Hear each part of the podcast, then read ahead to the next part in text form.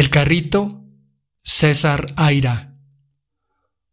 Uno de los carritos de un gran supermercado del barrio donde yo vivía rodaba solo, sin que nadie lo empujara. Era un carrito igual que todos los otros, de alambre grueso, con cuatro rueditas de goma, las de adelante un poco más juntas que las de atrás, lo que le daba su forma característica, y un caño cubierto de plástico rojo brillante desde el que se lo manejaba. Tan igual era a todos los demás que no se distinguía por nada. Era un supermercado enorme, el más grande del barrio y el más concurrido, así que tenía más de doscientos carritos. Pero el que digo era el único que se movía por sí mismo.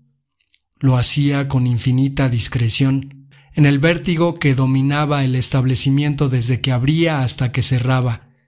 Y no hablemos de las horas pico, su movimiento pasaba inadvertido. Lo usaban como a todos los demás. Lo cargaban de comida, bebidas y artículos de limpieza. Lo descargaban en las cajas. Lo empujaban deprisa de góndola en góndola y si en algún momento lo soltaban y lo veían deslizarse un milímetro o dos, creían que era por la inercia. Solamente de noche, en la calma tan extraña de ese lugar atareadísimo, se hacía perceptible el prodigio, pues no había nadie para admirarlo. Apenas si de vez en cuando algún repositor, de los que empezaban su trabajo al amanecer, se sorprendía de encontrarlo perdido allá en el fondo junto a la heladera de los supercongelados o entre las oscuras estanterías de los vinos. Y suponía, naturalmente, que se lo habían dejado olvidado allí la noche anterior. El súper era tan grande y laberíntico que no tenía nada de raro ese olvido. Si en esa ocasión, al encontrarlo, lo veían avanzar, y si es que notaban ese avance, que era tan poco notable como el del minutero del reloj, se lo explicaban pensando en un desnivel del piso o en una corriente de aire. En realidad, el carrito se había pasado la noche dando vueltas por los pasillos entre las góndolas, lento y silencioso, como un astro, sin tropezar nunca y sin detenerse. Recorría su dominio, misterioso, inexplicable, su esencia milagrosa disimulada en la trivialidad de un carrito de supermercado como todos. Tanto los empleados como los clientes estaban demasiado ocupados para apreciar este fenómeno secreto que por lo demás no afectaba a nadie ni a nada. Yo fui el único en descubrirlo, creo. O más bien, estoy seguro. La atención es un bien escaso entre los humanos y en este asunto se necesitaba mucha. No se lo dije a nadie, porque se parecía demasiado a una de esas fantasías que se me suelen ocurrir, que me han hecho fama de loco.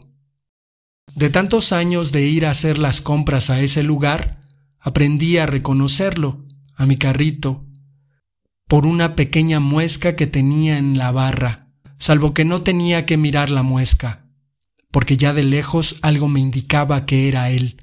Un soplo de alegría y confianza me recorría al identificarlo. Lo consideraba una especie de amigo, un objeto amigo, quizás porque en la naturaleza inerte de la cosa el carrito había incorporado ese temblor mínimo de vida a partir del cual todas las fantasías se hacían posibles. Quizás, en un rincón de mi subconsciente, le estaba agradecido por su diferencia con todos los demás carritos del mundo civilizado y por habérmela revelado a mí y a nadie más. Me gustaba imaginármelo en la soledad y el silencio de la medianoche, rodando lentísimo en la penumbra como un pequeño barco agujerado que partía en busca de la aventura de conocimiento, de amor, ¿por qué no? Pero ¿qué iba a encontrar en ese banal paisaje que era todo su mundo de lácteos y verduras y fideos y gaseosas y latas de arvejas? Y aún así, no perdía la esperanza y reanudaba sus navegaciones, o mejor dicho, no las interrumpía nunca, como el que sabe que todo es en vano y aún así insiste. Insiste porque confía en la transformación de la vulgaridad cotidiana en sueño y portento. Creo que me identificaba con él, y creo que, por esa identificación, lo había descubierto. Es paradójico, pero yo que me siento tan lejos y tan distinto de mis colegas escritores, me sentía cerca de un carrito de supermercado. Hasta nuestras respectivas técnicas se parecían.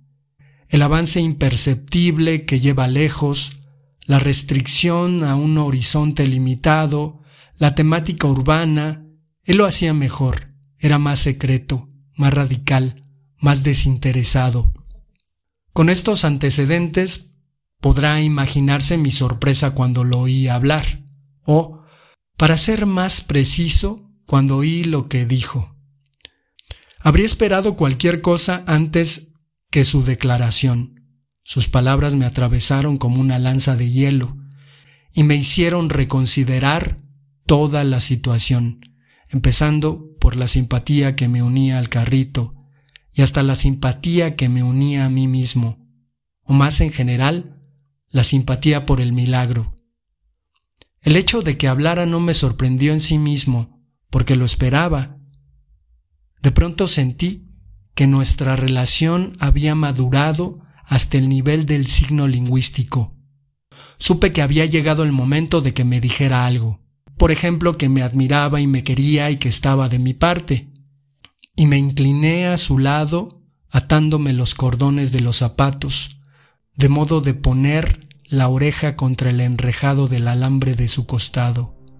Y entonces pude oír su voz, en un susurro que venía del reverso del mundo y aún así sonaba perfectamente claro y articulado.